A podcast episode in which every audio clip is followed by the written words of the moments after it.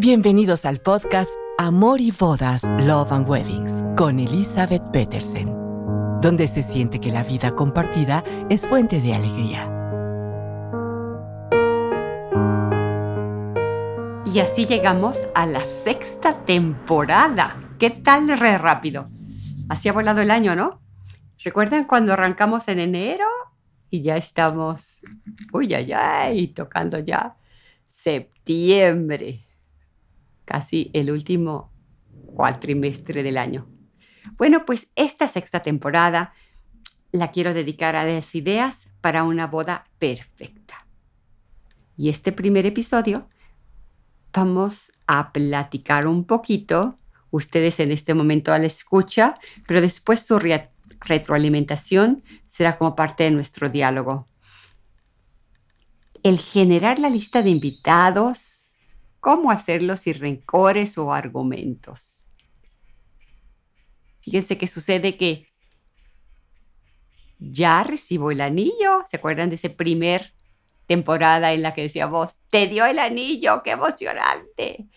Pues ya como que baja las aguas, reconozco que estoy comprometida y que hay que preparar esa boda y llega el momento de sentarnos a decidir a quiénes vamos a invitar a la boda.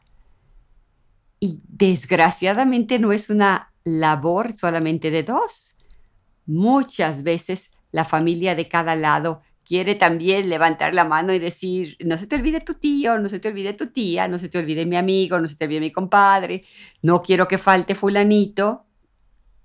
Y para las fiestas los mexicanos siempre tenemos a quien quiera estar.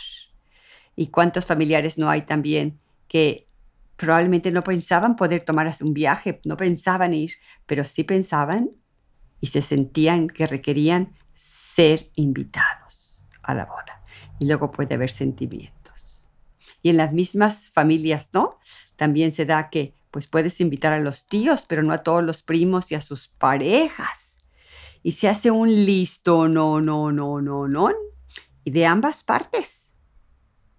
Ambos tienen muchos invitados y desgraciadamente pues no una cartera abierta para que lleguen tantos y probablemente ni un lugar donde recibir a todos. Entonces pues algunas ideas de qué hacer para que esta lista de invitados no genere rencores o argumentos, porque es natural, es normal que sucede que de alguna de las dos partes. Yo quisiera invitar a fulanito y la contraparte diga, bueno, pero es que yo ni siquiera lo conozco, o tienes cinco años sin verlo, o cada vez que lo ves te molesta.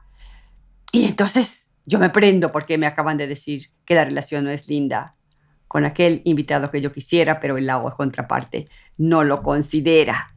Es un estire y afloje que debe ser tan sutil como todo problema que se vaya presentando en la vida de casados. La organización de la boda es una microprueba de cómo será la vida de casados en el que hay que estar tomando decisiones conjuntas por el bien común.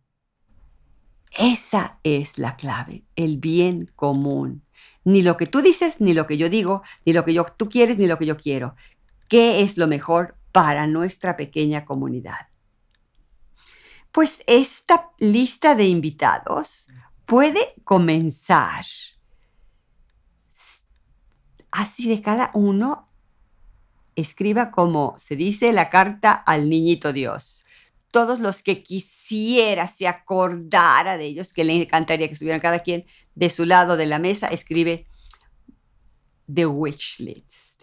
Me encantaría invitar a todos estos. Después encontrarán la capacidad del lugar, las la capacidad de gente que ustedes pueden invitar de acuerdo al presupuesto y en función de esa, esa, de esa lista de los deseos, tiene que ir tachando a aquellos que sabemos que no podrán asistir por alguna razón. Y ambos podemos ir compartiendo. Tenía yo aquí a 200 y ahora ya fueron 150 que sé que estos 50 no podrán asistir, pero les voy a compartir una linda invitación virtual. Les que le compartamos las fotos. Eh, si no pueden, si ya son muy mayores, quizás no puedan verlo en el celular. Bueno, dedicaré tiempo, vamos juntos a compartirles que nos casaremos, sobre todo los adultos muy, muy mayores. Esa puede ser como una parte. Ya que sepa, sabemos cuántos son los invitados que puede haber, entonces podemos determinar, generalmente es, bueno, mitad tú y mitad yo, y nos hacemos bolas con los que queremos invitar. Pues sí, es una forma muy democrática, pero generalmente las familias de cada lado son de diferentes tamaños. A veces uno no requiere más de 20 y el otro ocupa casi los 200. Entonces, amablemente se puede compartir. También se puede tratar de pedir apoyo a papá y a mamá. Bueno, a estos invitados, compadres tuyos que quieres que no falten a la boda, ¿qué te parece papá y mamá? Que ustedes aporten el costo de el invitar a ese compadre y comadre. Y si podemos y hay espacio, pues está súper lindo que ellos vengan, porque no solamente los rencores y argumentos vienen de la pareja, también vienen de nuestros padres, de la familia de origen. Y no se suban al barco en que si hay un posible sentimiento, escúchenlo con la atención y luego compártaselo a su cónyuge y ambos determinen si ese argumento tiene razón de ser o pueden volver con el familiar y explicarle.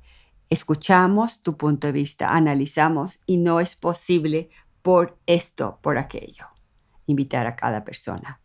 Todos los invitados, también tenemos que hacer una tarea muy importante. Los invitados a la boda, eso somos invitados. Y a veces no seremos invitados y no por eso no tenemos derecho a alegrarnos con los novios de su boda y rezar por ellos y emocionarnos si llegamos a ver una foto, porque hay invitados que se sintieron que debieron ser invitados y no lo son y ven fotos en Instagram y no le ponen un corazoncito porque no fue invitado. Eso también es no ser un muy buen invitado. Un invitado mala copa, un invitado que se sintió ser invitado, pero pues no cabemos todos en todos lados. Eso también lo tenemos que tener todos muy presentes. Entonces recuerden, este viaje de preparación para su boda es una preparación para poder, de cualquier argumento y diferente punto de vista, sentarse a dialogarlo y compartirlo. Si para mí un tío es súper importante y mi pareja no lo haya visto, tenga la paciencia de explicarle el por qué. Y después de que lo expliques, tú no tienes un tío similar en esta situación, porque también pudiéramos hacerle espacio. Eso es muy importante. Que no genere una molestia entre ustedes. Y una vez que han decidido cómo se divide la lista de invitarios, denle un espacio. Tranquilos, hagan otra actividad, jueguen ajedrez, cualquier otra cosa que sea relajante. Y si es necesario, vuelvan a tomarla y confirmen o reconfirmen si estos son.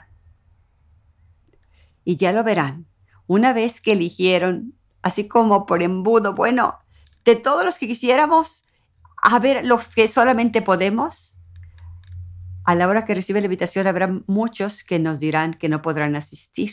Entonces, de esos lugares hay que buscar quiénes son las siguientes opciones que ya pudieran estar preparados en plan B si acaso unos nos fallan.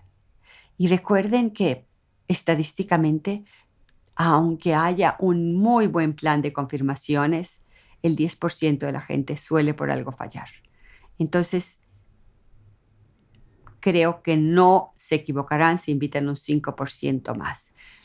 Y porque en ese último momento habrá sillas de esas que volteas a ver y te duele la panza porque invertí dos mil pesos en este platillo y no hay nadie.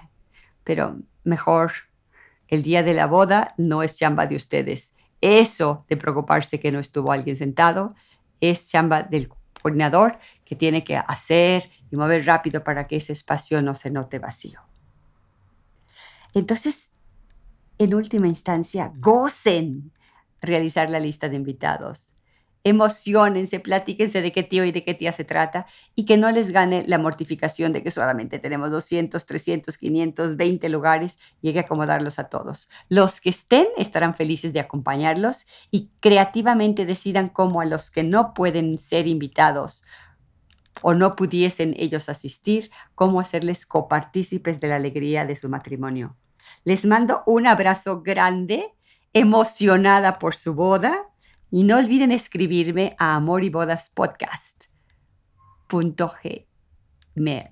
Me encanta escuchar sus comentarios y gocen esta temporada sexta que he preparado para ustedes las ideas para una boda perfecta. Este fue el primer episodio. Gracias por escucharnos. No olviden que la boda es un día y el reto de decidir vivir en el amor es de cada día. Esperamos sus comentarios en amoribodaspodcast.gmail.com. Hasta la próxima.